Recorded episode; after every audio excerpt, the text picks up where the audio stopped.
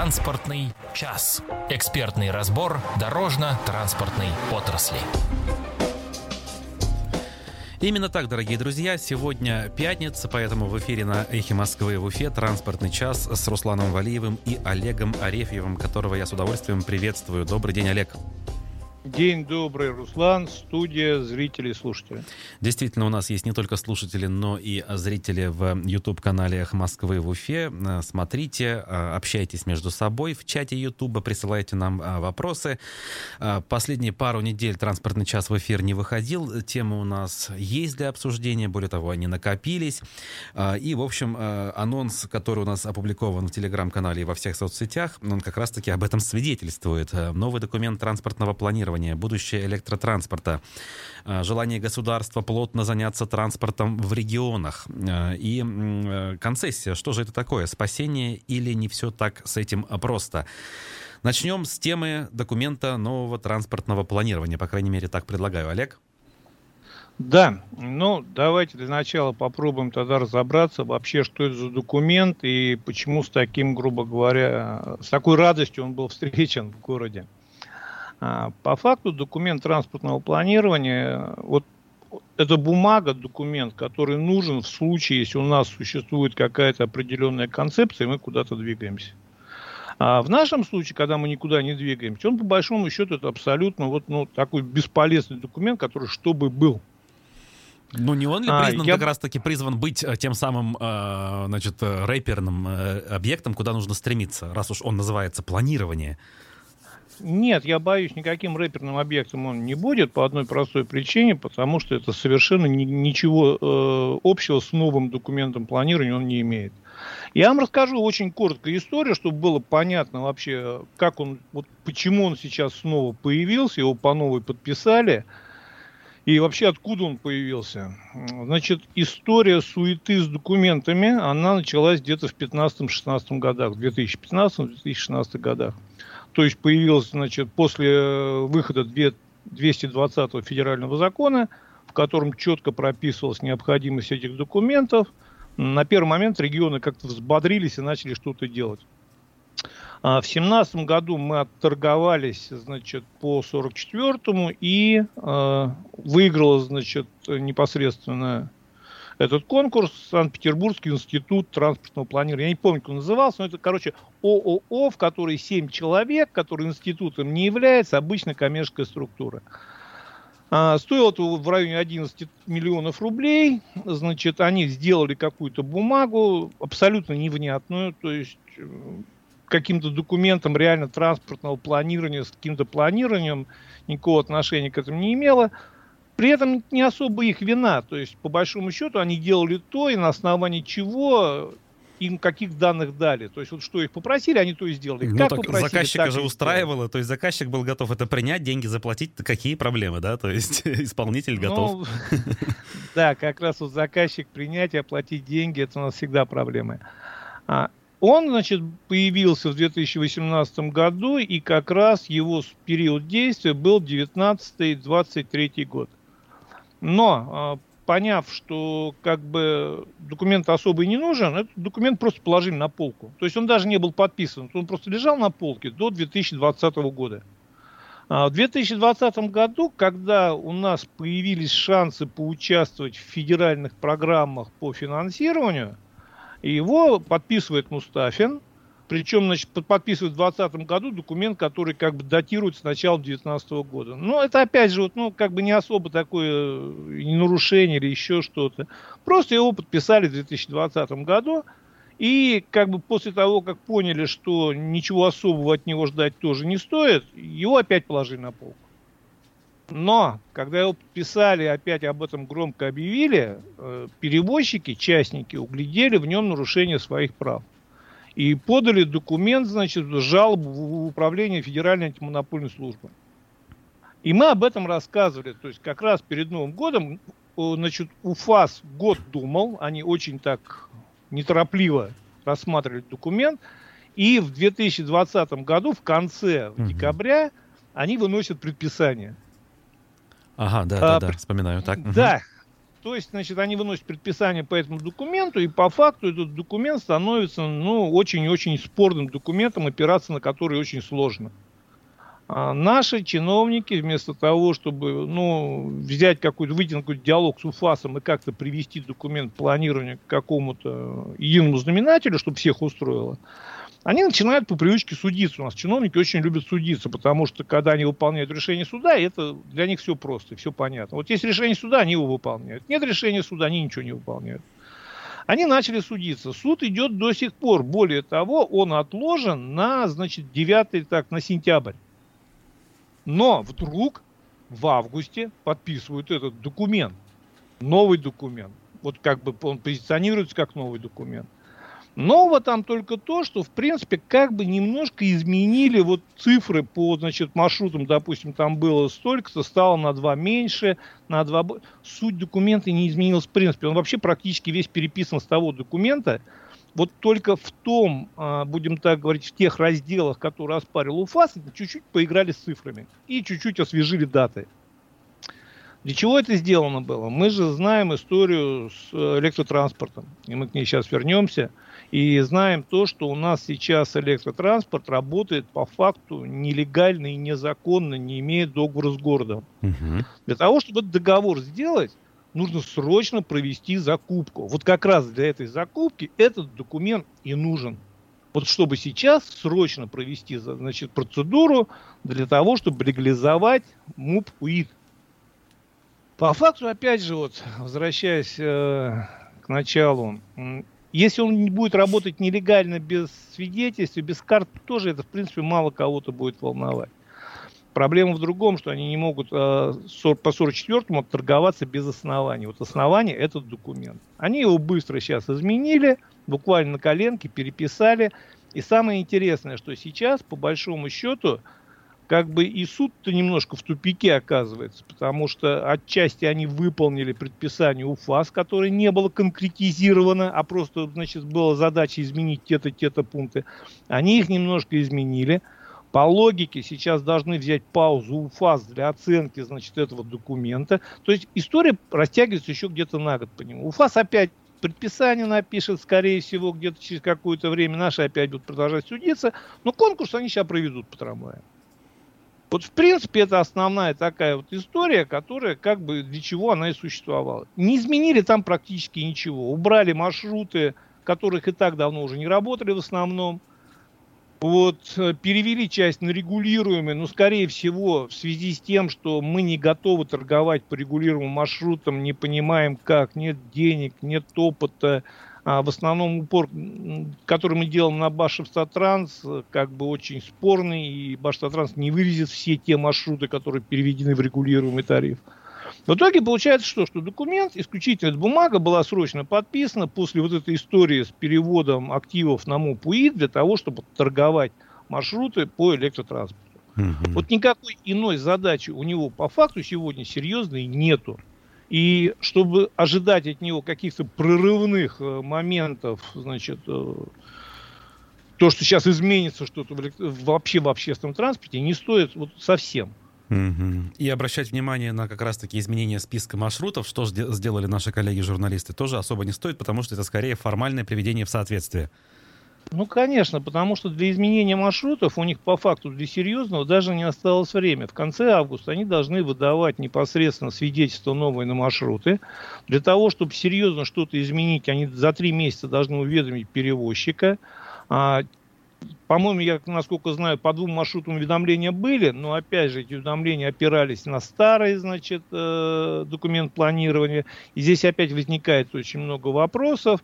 И, в частности, перевозчики имеют возможность выиграть по суду. То есть у нас проблема в чем? То есть у нас чиновники, они постоянно опаздывают. То есть они вот э, как бы не то, что они предвосхищают какие-то события, не то, что они на них быстро реагируют. Они вот после произошедшего через какое-то время реагируют, часто, когда уже бывает поздно. Что вот вся эта история с электротранспортом, что значит эта вот история вся с документом планирования. Это вот вся вот история оттуда, что чиновники, как всегда, опоздали, сейчас лихорадочно что-то переписывают, перетягивают, перерисовывают, чтобы как-то вот хотя бы немножко соответствовать той действительности, которая уже наступила. Угу. Вот. Здесь вопрос еще один очень интересный. То, что, вот, значит, как бы э, конкурсы, что дадут УИТу. По идее, правильно проведенные конкурсы, подчеркиваю, правильно проведенные конкурсы, могут стать для него отчасти спасением. Потому что по новым конкурсам, по новым правилам, по идее, вот это финансирование должно быть четко прозрачно, и оно должно быть прописано. А, тогда вот это вот хроническое недофинансирование можно, в принципе, избежать. То есть тогда финансирование электротранспорта будет относительно стабильным, и тогда электротранспорт появится хотя бы шанс развивать. Вопрос в другом. Мы что сейчас спасаем? У нас спасать сейчас, по большому счету, нечего. Вот я просто на прошлой неделе мне попал в руки документ о состоянии, значит, э, рельса шпальной решетки. То есть есть специальная методика, по которой технари оценивают состояние рельс. Сразу спрошу, а, Олег, э, документ насколько свежий? Дата есть? Там, да, дата есть месяц-два. То есть ага, она свежий. делалась в этом году, да, абсолютно свежий документ, делалась в этом году, значит, экспертиза. И по вот этой, значит, формуле идет расчет, там, значит, штрафные баллы начисляются, допустим, за стыки, за, за изгиб, за расширение, уширение рельсов. Вот до 50 баллов на километр это считается хорошо.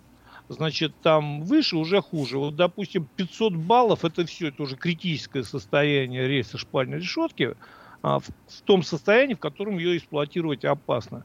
У нас на 1 километр 3400 штрафных баллов. То есть, в принципе, вот то, что мы сейчас эксплуатируем, по большому счету эксплуатировать нельзя, небезопасно, и более того, на эти рельсы выпускать новые трамваи, какие-то сувенирные, вообще хорошие. Да, ну, в принципе, нельзя. новые. Любые новые. Любые новые, потому что они разобьют, а сейчас же трамваи, они более требовательны, то есть у них повышенный комфорт, они более мягкие, там другое крепление, подвески, тележки, то есть более сложное. И, соответственно, все это будет по этим рельсам разбито в течение года, и мы выкинем огромные деньги, которые как бы, ну, можем туда вбухать. Правда, пока никто и вбухивать их не собирается.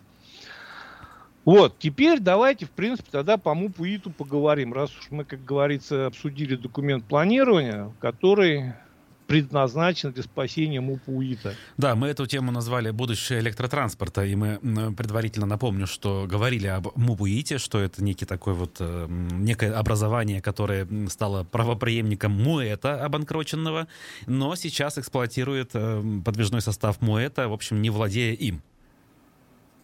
Да, там история как раз началась с того, что, значит, Муэту отодвинули по, по максимуму очередность платежей, то есть после того, как у них очередность платежей изменились и налоговые платежи встали в первую очередь, в одну из первых очередей, а, то есть смысл работы, как бы, по нему он практически пропал. И было принято решение вот перевести операционную деятельность на МУПУИТ. Но, опять же, повторяюсь, у нас чиновники, как всегда, опаздывают и в действиях, и в логике, и в понимании происходящего. То есть, как бы вот загорелось, вот перевели, а дальше все очень сложно. Первое, МУПУИТ сам находится в довольно-таки плачевном состоянии. А, и вот на него я публиковал на своих страницах, значит, даже налоговая подала в суд на банкротство уже вот новая организация, уже МУПУИТа. Успела набрать долгов а, уже. Угу. Он, причем там не особо большие-то деньги даже для города, чтобы их закрыть. Но вот я говорю, вот, я не знаю, вот, с какой логикой они руководствуются. Они ждут, пока вот полетит, чтобы всем вместе лихорадочно ловить эту вазу, чтобы она не разбилась об пол. А на данный момент, вот на 6 сентября назначено слушание. Уже даже, в принципе, как бы извещен арбитражный управляющий, которого хотят включить в этот процесс с самого начала, потому что, ну, история не совсем простая. Я понимаю, что сейчас будут лихорадочно спасать, искать способы спасти. При этом, смотрите, вот мы опять же возвращаемся э, к необходимости проведения конкурсов. Для того, чтобы город мог унитарному предприятию, муниципальному унитарному предприятию как-то выделять деньги, для этого должны быть основания. И для этого у этого предприятия должен быть договор с городом, в том числе на транспортное обслуживание, а его нет. Поэтому, соответственно, сегодня вот городу, вот, чтобы выделить деньги МУПУИТу, можно это сделать по старому соглашению обслуживания инфраструктуры. Но у нас инфраструктура в плачевном состоянии. Я только что привел данные по рельсам. А мне пишут и звонят люди и говорят, что, Олег Викторович, а вы знаете, в каком состоянии депо имени Зорина? Там половина зданий закрыта, потому что они находятся в аварийном состоянии, валится крыша. Во второй этаж в административном здании вообще полностью выведен, потому что там все течет, падают стены, и просто небезопасно находиться канализация практически во всех, в некоторых даже вот э, тяговых подстанциях, где постоянно находятся дежурные, нет канализации, потому что ее не ремонтируют, она просто вот, труба лопнула, они там ходят в ведро, моются из чайников. И вот в этом состоянии, по троллейбусам, кстати, депо более-менее там вот состояние неплохое троллейбусной инфраструктуры и депо, а трамвайные депо-то они сыплются. И более того, любое депо, любое путевое хозяйство на электротранспорте, оно должно, и автотранспорт в том числе, но электротранспорт особенно, они должны проходить специальные мероприятия подготовки к зиме. Этого сделано ничего не было, потому что мы тут кровати двигали, мы, значит, то в МУИТ, в УИТ все передвигали, то в МУЭТ все передвигали, и непонятно, кто кому чего давать, и в результате ему сейчас ну, срочно нужны деньги на погашение долгов, срочно нужны деньги на значит, инфраструктуру, срочно нужны деньги на деятельность транспорта. А получать он их не может из города. Поэтому, значит, сейчас срочно надо провести торги. Для этого срочно сделать документ планирования. Как проведут, насколько срочно торги и что из этого получится, мы, конечно, будем рассказывать. Но что я хочу сказать? Вот просто одна маленькая деталь. Вот просто взаимодействие внутри непосредственно, значит, администрации города – когда, значит, э, на, на УИД подает в суд управление земельно-имущественных отношений администрации города Уфы, то есть одна структура городская подает в суд на другую городскую структуру, они не могут внутри решить этот вопрос. Для взыскания 9004 рублей. Это страх э, ответственности, я так понимаю. Чиновник не хочет ставить свою подпись ни под чем, пусть лучше суд решит, чтобы потом как совершенно, бы не вышло боком. Совершенно верно. То есть вот это такая вот тотальная несогласованность, и в которую, чтобы решить какие-то вопросы, надо экстренно совещ... собирать совещание в мэрии. А сейчас в мэрии у нас опять же полная неразбериха. Греков ушел в отпуск, непонятно, выйдет он, не выйдет. Злые языки говорят, что как бы будут там а, серьезные кадровые замены. Мы как бы им стараемся не верить, надеемся на лучшее, но люди говорят, и как бы отмахнуться от этого сложно. Угу. И, соответственно, конечно, нам зачем что-то подписывать, брать на себя риски, даже из-за 9 тысяч, чтобы потом возникали вопросы. Вот, есть решение суда, мы дали денег. Нет решения суда, но нет 9 тысяч. Причем это две структуры, находящиеся в рамках одной логики управления. Ну, вот да. и теперь мы понимаем, что как-то надо решать вот срочно вопросы УИТа с путевым хозяйством, с состоянием парка, состо... мы еще ведь собираемся трамваи 50 привезти. Я не знаю, конечно, честно говоря, у меня уже очень большие сомнения, что они будут и что вообще эта структура будет работать. Но ну, планы есть. Я так понимаю, все-таки это вопрос нерешаемый на уровне муниципалитета Уфы. Это вопрос, который должны решать на уровне лично, причем главы республики, мне кажется. Или я ошибаюсь, или можно все-таки? Ну, вопрос вообще надо понять просто вот саму концепцию. Здесь вот мы к чему возвращаемся? К роли вообще вот муниципальных унитарных предприятий. Вот роль, она как бы не то, что даже роль, а вот их суть и задача. Вот могут ли они вообще вот быть эффективными там, предприятиями, которые обеспечивают транспортные услуги?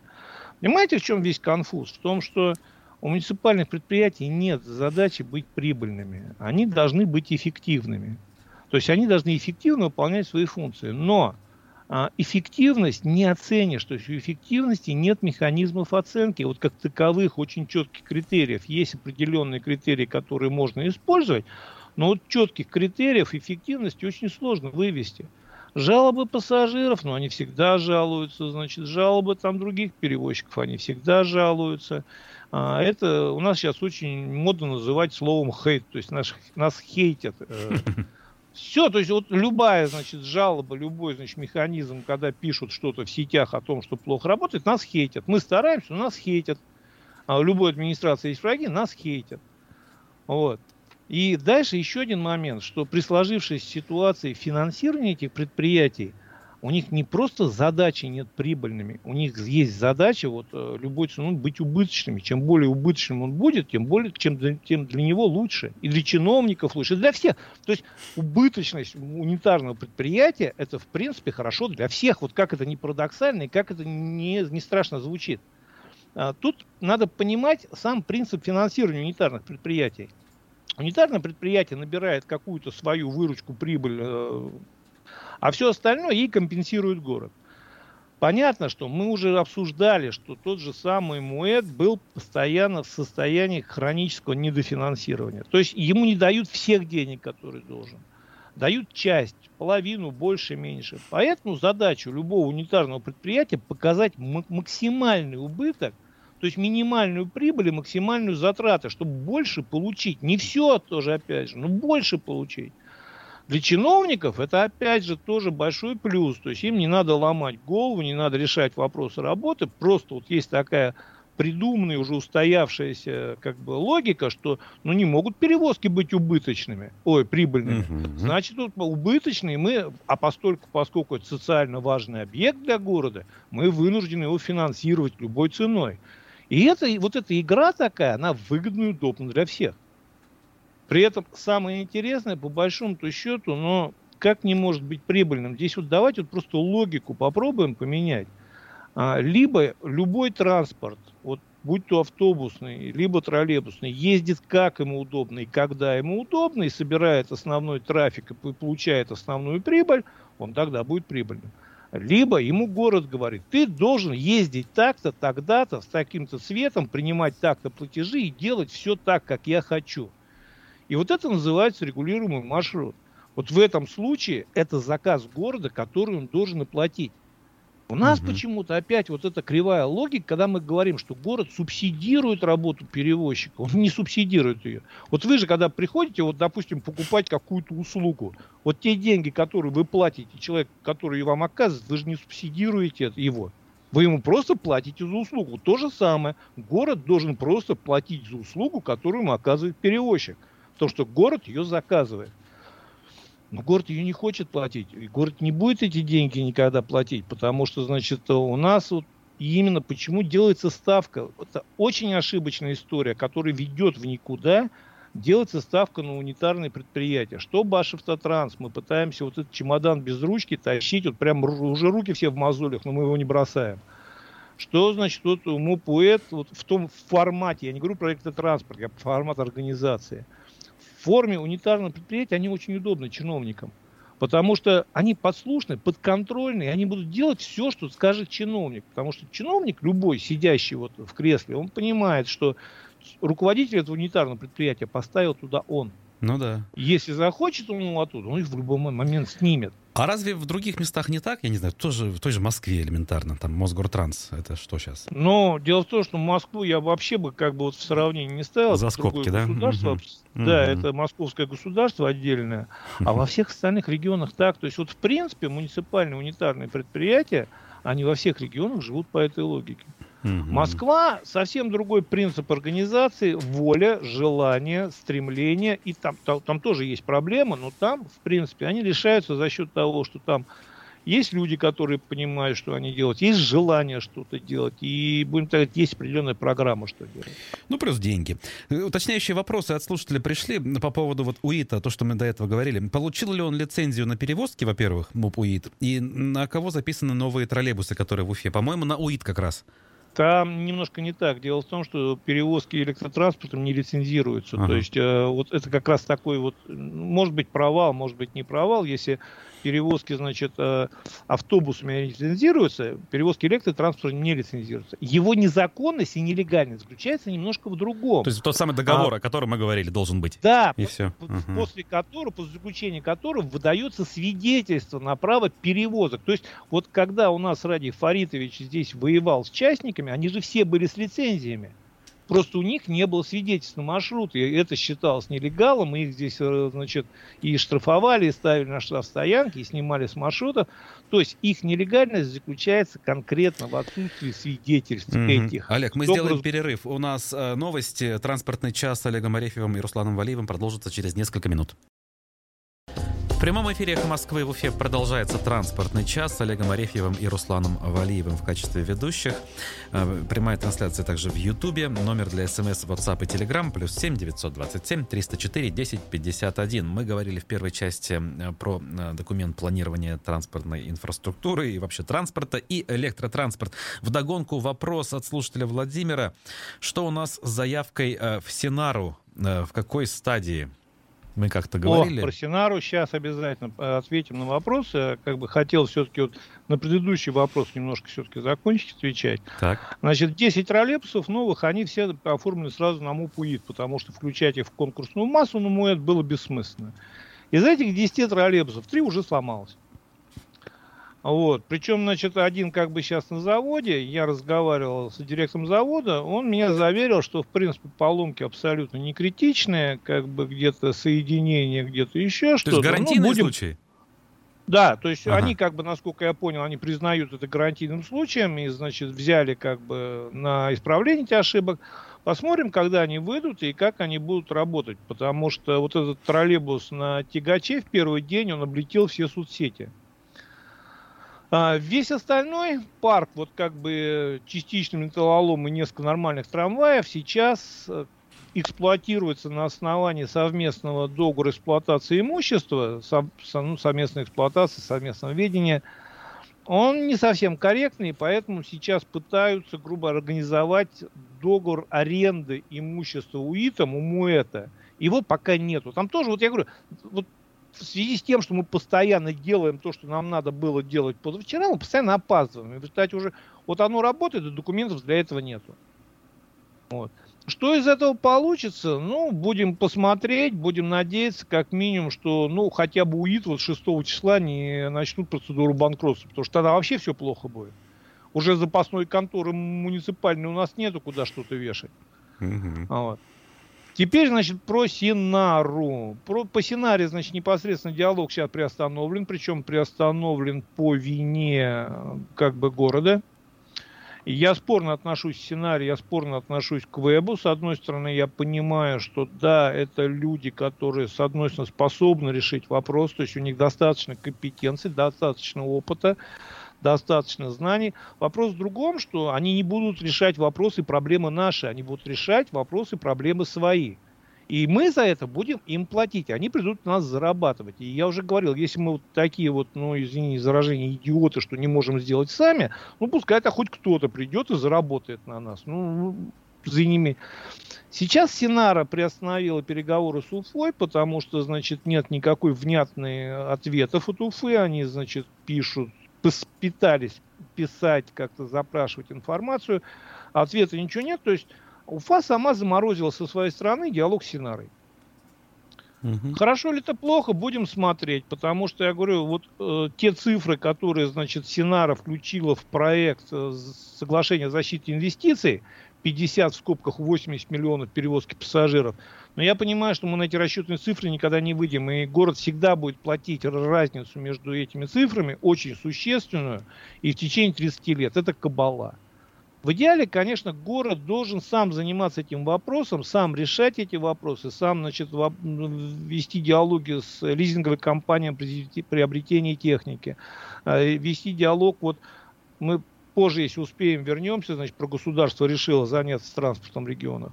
В общем, Синарой пока вопрос на паузе. Синара, в принципе, как бы готова вернуться, потому что у нее все тоже не очень просто.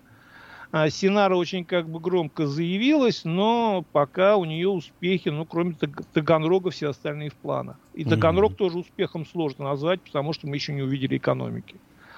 При этом, что, наверное, будет интересно и слушателям, и всем, э, Синара э, начала сотрудничество с нашим Уфимским трамвайным троллейбусным заводом.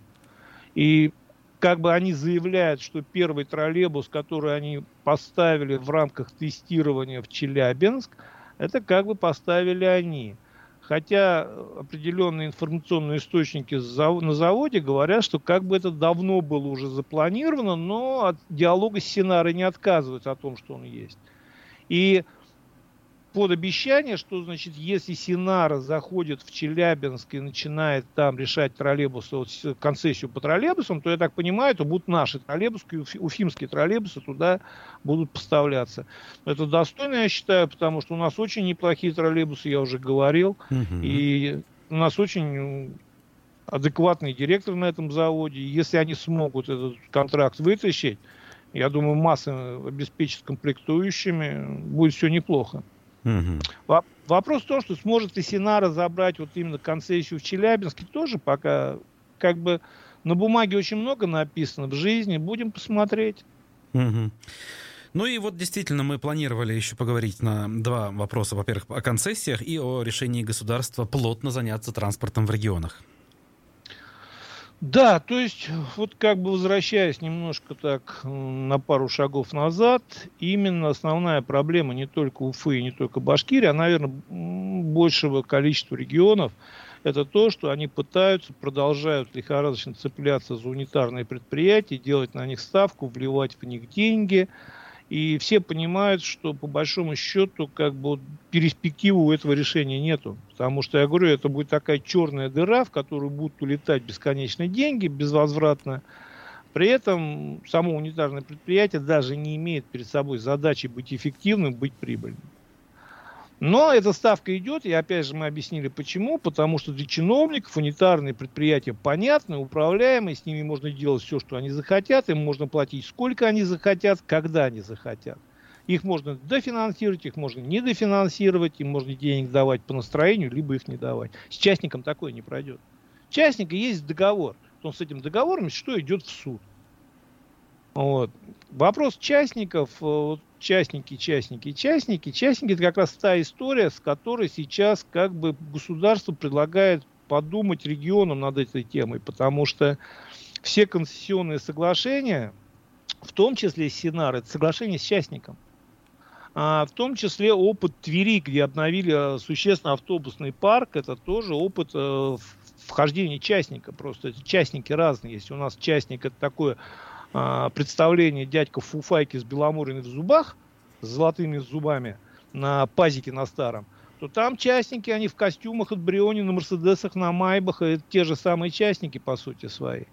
Просто если наш частник, он бы как старается максимально уйти в тени и зарабатывать там, то те частники уже имеют и финансовые и другие возможности сами формировать под себя условия работы на рынке в регионах, особенно в слабых регионах типа нашего. Слабый в каком плане? Не в плане экономический это отдельный разговор, а слабый вот именно вот в стиле и в логике управления, который, ну, в принципе нет. И государство говорит, ребята, в принципе, нам начинает надоедать все, что происходит, и мы хотим как бы централизовать управление. И вот Мишустин непосредственно дал поручение, Мишустину, Владимир Владимирович Путин дал Мишустину поручение к январю 2022 года представить единую концепцию развития общественного транспорта в регионах. Пока сложно судить и даже сложно гадать, в чем она будет заключаться, но как минимум вот уже сейчас после этой информации какая-то такая скромная надежда в душе начинает появляться, что вполне возможно, вот именно в таком формате мы наконец что-то сделаем. Во всех остальных случаях, ну я говорю еще раз – а, ведь частник, вот у нас все пугают частником, и все почему-то вот так вот, даже я в сетях часто читаю, что вот частник это плохо, это обязательно грязный пазик. Нет, господа, я говорю еще раз, берем Тверь. Новые, большие, светлые автобусы. Вопрос отдельный об организации, там тоже есть какие-то определенные, идеального не бывает ничего. Но это чистые, большие, светлые, новые автобусы. И это тоже частник. Частник частнику рознь. Даже Частник... в Уфе, могу сказать, одно из предприятий, ну, конкретно ИП Батыров, он закупил несколько МАЗов большеформатных, и они ходят на маршруте. Хотя для пассажиров... Тот да? же самый частник ИП да? Батыров.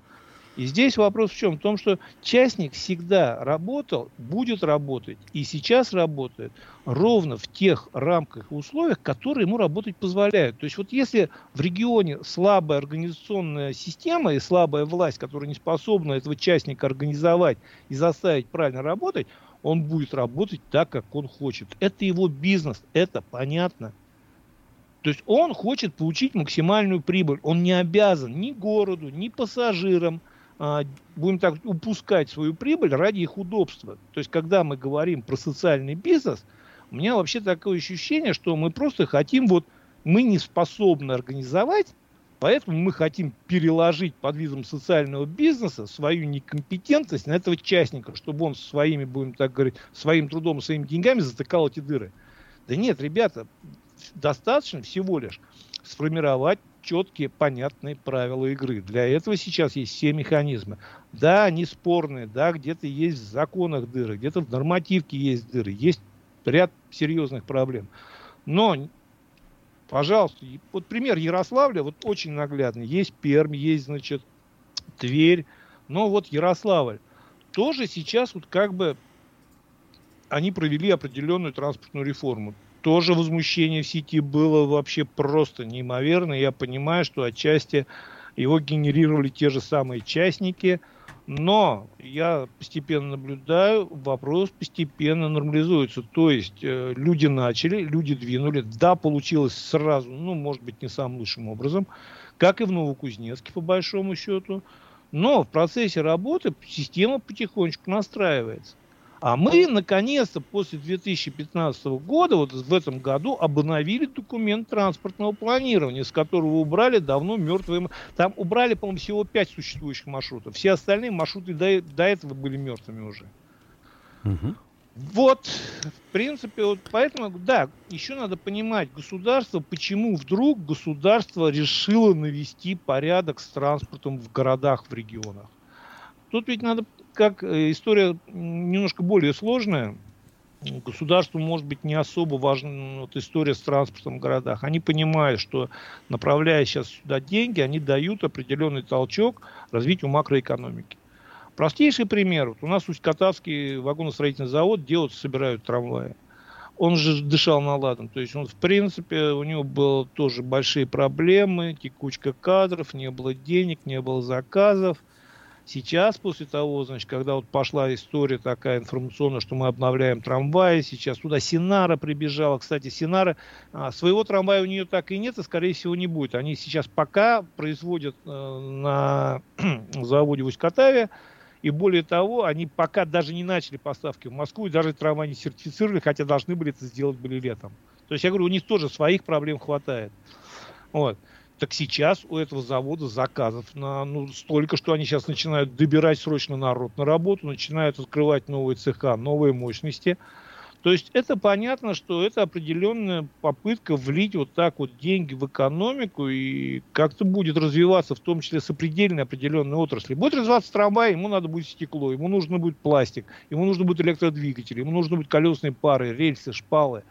Это все деньги, поэтому Государство, я думаю, очень серьезно к этому подойдет. Что получится, меня пугает только то, что государ... если мы, частники региона, то есть не мы, регионы, региональные власти, делают основной упор на унитарные предприятия, это очень ошибочно и очень неправильно, то как раз государство в этой истории делает основной упор на крупный бизнес. А крупный бизнес мало того, что он может полностью подмять под себя региональные э, институты управления. У него есть и ресурсы, и связи, и возможности, и будет делать там все, что он захочет. А, на него влияние со стороны региона очень сложно. На тот же самый веб, ну, как, я себе с трудом представляю, что даже если Хабиров захочет поставить перед ним какие-то условия, что у него это получится. Нет. Соответственно, если веб придет сюда, либо Синара, любая другая, это не обязательно веб Синара, Мависта, кто бы ни пришел, если изначально мы не смогли, у нас не хватило или не было специалистов, четко согласовать условия, задать правила, то дальше мы их менять уже и как-то торговаться в пути с ними невозможно будет. И это, вот, по моему мнению, как бы, ну, относительно все-таки страшно. То есть вот эти две крайности, которые пока никак не могут сойтись в одной точке. Угу. Возвращаемся ровно к тому, к чему мы возвращаемся традиционно в конце наших эфиров, э, о том, что у нас отсутствует, э, условно говоря, грамотный менеджмент в транспортной отрасли в республике. И в его отсутствие говорить о перспективах, к сожалению, не очень получается. Но мы продолжаем надеяться, что все-таки мы будем э, констатировать в наших эфирах какие-то успехи. Ну, зато у нас теперь есть документ транспортного планирования, наконец-то. Ну, ну что ж, да, ну, если это расценивать с точки зрения того, что он все-таки есть, и это уже хорошо, то, значит, э, на оптимистичной ноте будем сегодняшнюю программу заканчивать. Благодарю э, своего постоянного соведущего, транспортного эксперта Олега Арефьева и наших всех дорогих слушателей как э, по радиоэфиру, так и в Ютубе. Также благодарю. Напомню, что после 14 часов у нас в эфире программа «Время выбирать». Я продолжу работать у микрофона, поэтому оставайтесь на эхе. До свидания.